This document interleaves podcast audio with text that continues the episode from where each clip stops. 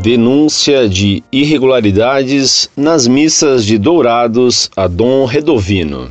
Carta enviada em 23 de 9 de 2009 por um consulente de Dourados, Mato Grosso do Sul, de religião católica, escolaridade superior incompleto. Excelentíssimo e reverendíssimo Dom Redovino Rizardo, com diversas cópias que envio.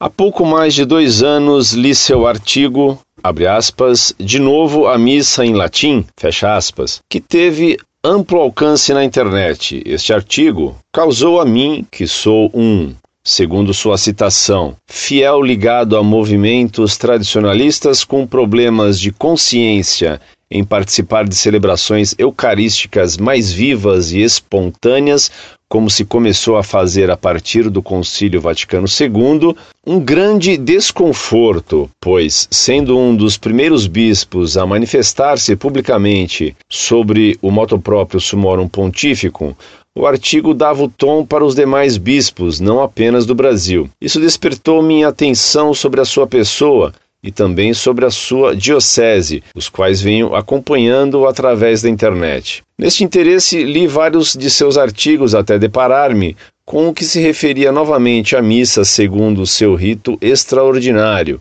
aspas, missa nordestina, gaúcha e romana, fecha aspas, onde Vossa Excelência Reverendíssima defende não apenas a enculturação, mas as missas encenadas, fabricadas ou missas teatrais, como o caso das missas nordestina e gaúcha. Tomei conhecimento de uma carta aberta onde este mesmo artigo era questionado. Infelizmente, não encontrei resposta sua a esta carta. Agora, recentemente encontrei um site de sua diocese de uma fundação chamada Terceiro Milênio. Nele pude acompanhar vários acontecimentos que demonstram o resultado direto do apoio a estas celebrações teatrais, onde se abandonam as normas para ganhar em popularidade, resultado que vou listar detalhadamente com negritos e sublinhados meus.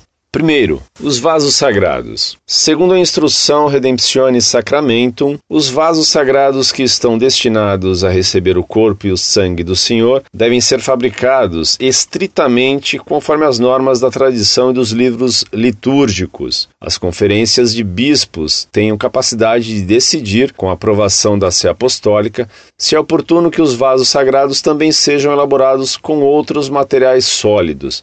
Sem dúvida, requer-se estritamente que este material, de acordo com a comum valorização de cada região, seja verdadeiramente nobre, de maneira que, com seu uso, tribute-se honra ao Senhor e se evite absolutamente o perigo de enfraquecer, aos olhos dos fiéis, a doutrina da presença real de Cristo nas espécies eucarísticas. Portanto, reprove-se qualquer uso para a celebração da missa de vasos comuns ou de escasso valor, no que se refere à qualidade, ou carentes de todo valor artístico ou simples recipientes, ou outros vasos de cristal, argila, porcelana e outros materiais que se quebram facilmente. Isto vale também para os metais e outros materiais que se corroem, oxidam facilmente.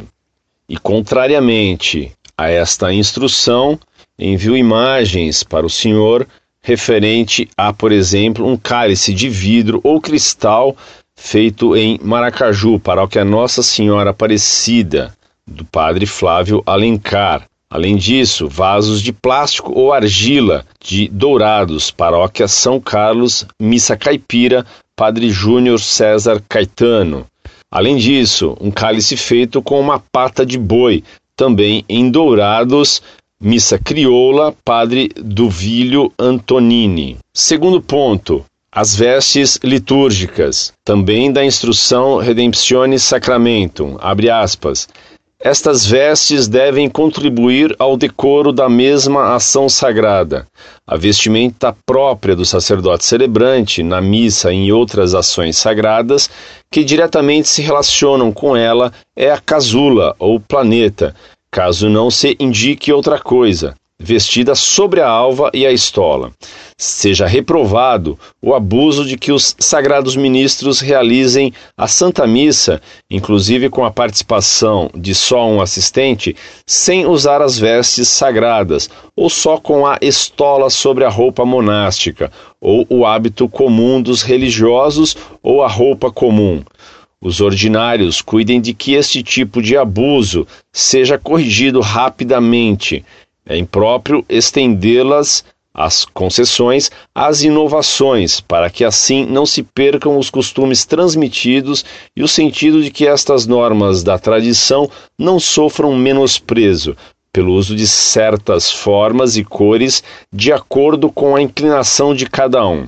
Quando seja um dia festivo, os ornamentos sagrados de cor dourado ou prateado podem substituir os de outras cores, exceto os de cor preta. Para ilustrar os abusos cometidos nesse sentido, também envio imagens, por exemplo, de uma estola de pano de cozinha, observada na paróquia São Carlos de Dourados, numa missa caipira do padre Júnior César Caetano. Ou ainda, no lugar da estola, uma faixa de cingir a cintura, também dourados, na Praça Paraguaia Padre Teodoro Benites. E ainda, em lugar da estola, um lenço, em lugar da casula, um poncho, observado em dourados numa missa crioula do padre Duvílio Antonini. Terceiro item, referente aos locais. Citação da instrução Redemptionis Sacramento número 108. Abre aspas. A celebração eucarística se tem de fazer em lugar sagrado,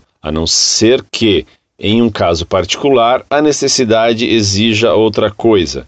Neste caso, a celebração deve se realizar em um lugar digno. Da necessidade do caso, julgará habitualmente o bispo diocesano para sua diocese. Veja Dom Redovino que as imagens acima demonstram várias destas missas celebradas em locais inadequados segundo a oportunidade e não a necessidade, ou ocorrem desobedecendo à instrução e ao Código de Direito Canônico, ou então com a anuência de Sua Excelência Reverendíssima, o Bispo Diocesano. Quarto item, das ceias e festas.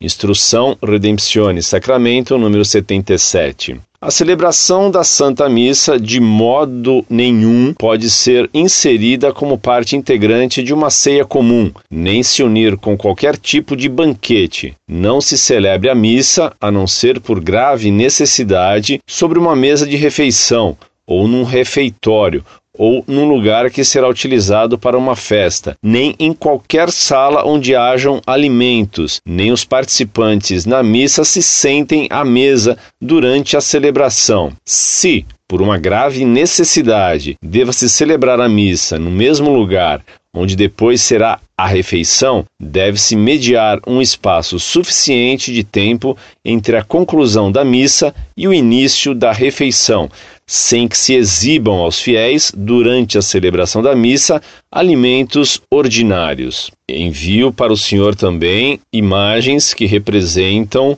abusos nesse sentido. Por exemplo, há no altar pão comum, um pote plástico e um vidro de remédio. Isso observado em uma missa crioula em Dourados do padre Duvílio Antonini. Além disso, uma imagem contendo biscoitos e tererê numa paróquia da Praça Paraguaia, em Dourados, missa celebrada pelo padre Teodoro Benites. Caro Dom Redovino Rizardo, pelo pouco que pude observar, posso afirmar que não é um caso isolado de desobediência. Não está restrito a uma paróquia, nem mesmo a uma cidade. Pelo contrário, apesar de alguns sacerdotes estarem presentes em todos os itens aqui citados, a desobediência às normas litúrgicas ocorre normalmente e amplamente em sua diocese. Aparentemente, essas ocorrências multiplicaram-se após sua anuência às missas missas teatrais. Digo teatrais porque tenho certeza que nenhuma destas missas alegóricas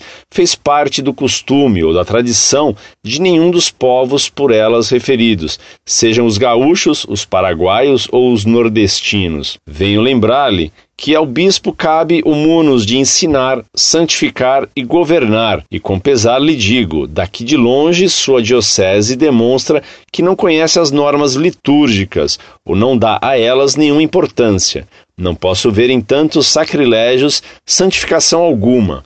Parece, daqui de onde vejo, que sua diocese está desgovernada, onde cada um faz o que lhe dá na telha. Resta saber se esta aparência representa a verdade ou ocorre a vossa revelia. Isto saberemos brevemente, pois agora que tenho certeza que Vossa Excelência Reverendíssima tomou conhecimento dos abusos, suas ações demonstrarão sua posição real frente aos mesmos. Despeço-me rogando a Vossa Excelência Reverendíssima uma imediata intervenção para que cessem os abusos e sacrilégios. Na festa de São Lino, em 23 de setembro de 2009. Muito prezado, salve Maria. Parabéns por sua carta ao bispo de Dourados, Dom Redovino. Você conseguiu fazer uma carta firme e muito respeitosa. Espero que Sua Excelência ouça o seu brado de alerta. É lamentável que os bispos do Brasil resistam tanto às ordens do Papa pela liberação da missa de sempre. Em contrapartida, nunca tomam medidas sérias para coibir esses abusos e verdadeiras profanações sacrílegas. Pio XII acusava o século XX de ter perdido o sentido do pecado. Agora o clero parece ter perdido o sentido do sagrado. Seu trabalho está muito bem feito, mostrando a contradição claríssima entre o que ordena a Santa Sé e o que fazem esses sacerdotes sob o olhar complacente dos bispos. No mês passado ainda, os bispos de Mato Grosso do Sul estiveram reunidos com o Papa, que lhes disse palavras firmes para que recuperem a liturgia, que fossem zelosos pelo culto eucarístico. Pelo que provam as fotos que você anexa, muita coisa há que mudar em Dourados. Tomara Deus que o bispo local recebendo sua documentação com sua demonstração impressionante, passe a zelar pela missa e acate as determinações da Santa Sé, especialmente liberando a missa de sempre. Um abraço bem feliz por conhecer a excelência de seu trabalho em defesa da fé. E que Deus o guarde sempre fiel. Incorde Jesus Semper, Orlando Fedeli.